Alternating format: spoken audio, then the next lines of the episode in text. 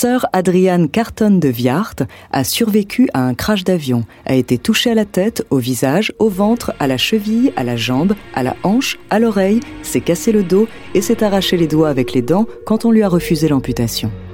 C'est le Terminator du XXe siècle. Découvrez sa true story.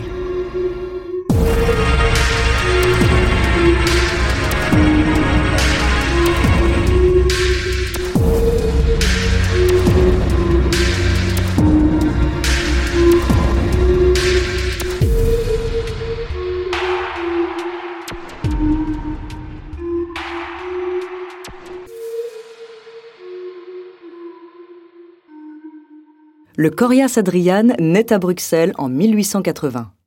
Il passe sa jeunesse entre la Belgique et l'Angleterre. À 6 ans, il déménage au Caire, en Égypte, pour rejoindre son père, avocat. Adrian y apprend l'arabe et le français.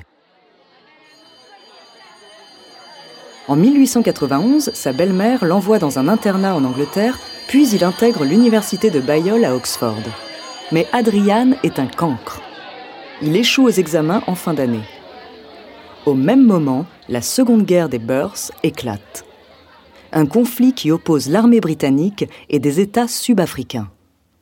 Adrian saisit sa chance. Il se dit que devenir avocat, ce n'est pas si bien que ça, et il laisse tomber les études.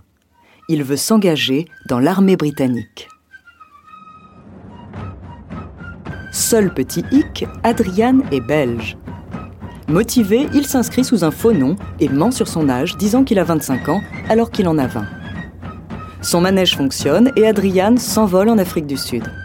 En 1901, il est nommé sous-lieutenant de cavalerie dans la 4e infanterie Royal Irish Dragoon Guards.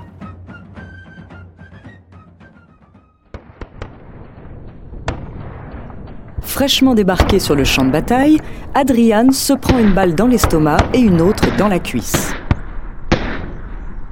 Adrian est rapatrié fissa chez son père. Papa n'est pas vraiment ravi de revoir son fils dans cet état-là. Il pensait que Adrian étudiait sagement à Oxford. Malgré les sermons de son père et ses blessures, Adrian ne pense qu'à une seule chose, retourner au combat. À peine sur pied, il est déjà de retour en Afrique du Sud. De 1905 à 1908, il devient aide de camp du général commandant, puis part en Inde avec les Français. Mais c'est une période plutôt calme, sa principale activité, la chasse.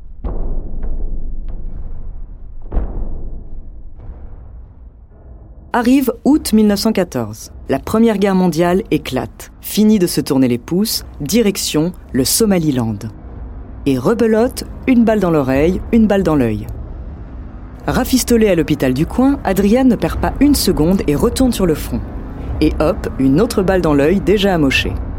Hors de combat pour de bon, Adrian est rapatrié de force chez lui pour être soigné. Mais pas pour longtemps car Adrian n'en peut plus et persuade les médecins de le laisser partir en France. I'll be back. Dès février 1915, Adrian combat les Allemands. Pendant la bataille de la Somme, c'est en pleine tête qu'il est touché. La balle lui transperce le crâne sans causer plus de dégâts que ça. Que ce soit une oreille, un œil ou la caboche, rien à cirer. Adrian veut l'adrénaline du combat, l'odeur de la poudre à canon. Trois semaines plus tard, il est de retour et bien servi. Il est touché à la jambe, puis encore à l'oreille et à la main gauche. Pas vraiment pratique de combattre avec une moitié de main, il se rend à l'hôpital pour être amputé. Mais les médecins lui proposent un autre remède, le repos. Comme dit l'adage, on n'est jamais mieux servi que par soi-même. Adrian s'arrache les doigts avec les dents. Le Terminator ne s'arrêterait jamais. C'est la fin de la Première Guerre mondiale. Adrian y survit en y laissant tout de même un œil et une main. Pour ses services, il reçoit la distinction suprême de l'armée britannique, la Croix de Victoria. En 1917, Adrian est nommé major. Il part en Pologne où il occupe un poste de commandant en second de la mission britannique. Adrian reste une vingtaine d'années dans le pays, mais remballe vite ses affaires lorsque la Seconde Guerre mondiale éclate. En 1940, Adrian est à la tête du corps expéditionnaire anglo-français lors de la prise de Namsos en Norvège. L'affrontement tourne au vinaigre pour Adrian et ses hommes. Mais il finit par s'en sortir. Il retourne en Angleterre le 5 mai 1940, le jour de ses 60 ans. Durant toute la Seconde Guerre mondiale, Adrian est chargé de missions diplomatiques à travers l'Europe. Au cours de ces missions, Adrian essuie plusieurs péripéties, une fois de plus.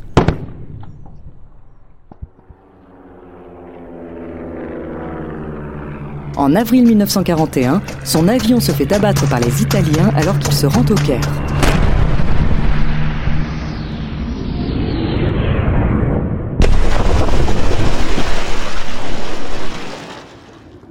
L'avion est en train de couler dans la Méditerranée, Adrian retrouve ses esprits et sauve in extremis les autres passagers. Une fois la côte atteinte, ils se font capturer par les troupes fascistes. Adrian tente de s'échapper plusieurs fois, allant même jusqu'à se déguiser en paysan, mais se fait toujours rattraper. Deux ans de captivité plus tard, il est rapatrié en Angleterre le 28 août 1943. Dès son retour, Adrian devient le représentant personnel de Winston Churchill. Alors en service pour le gouvernement britannique en Chine, Adrian se permet de critiquer le Parti communiste assis à la même table que Mao Tse-tung. Adrian est un bon soldat, mais un catastrophique diplomate. C'est à cause de cette lacune qu'il ne monte pas dans la hiérarchie militaire. Il quitte l'armée définitivement en 1947 avec tout de même le titre honorifique de lieutenant général. Rien ni personne ne sera venu à bout d'Adrian Carton de Viart, si ce n'est la vie elle-même. Le 5 juin 1963, Adrian rend son dernier souffle à l'âge de 83 ans. Dans ses mémoires, il écrit ⁇ Franchement, j'ai apprécié la guerre.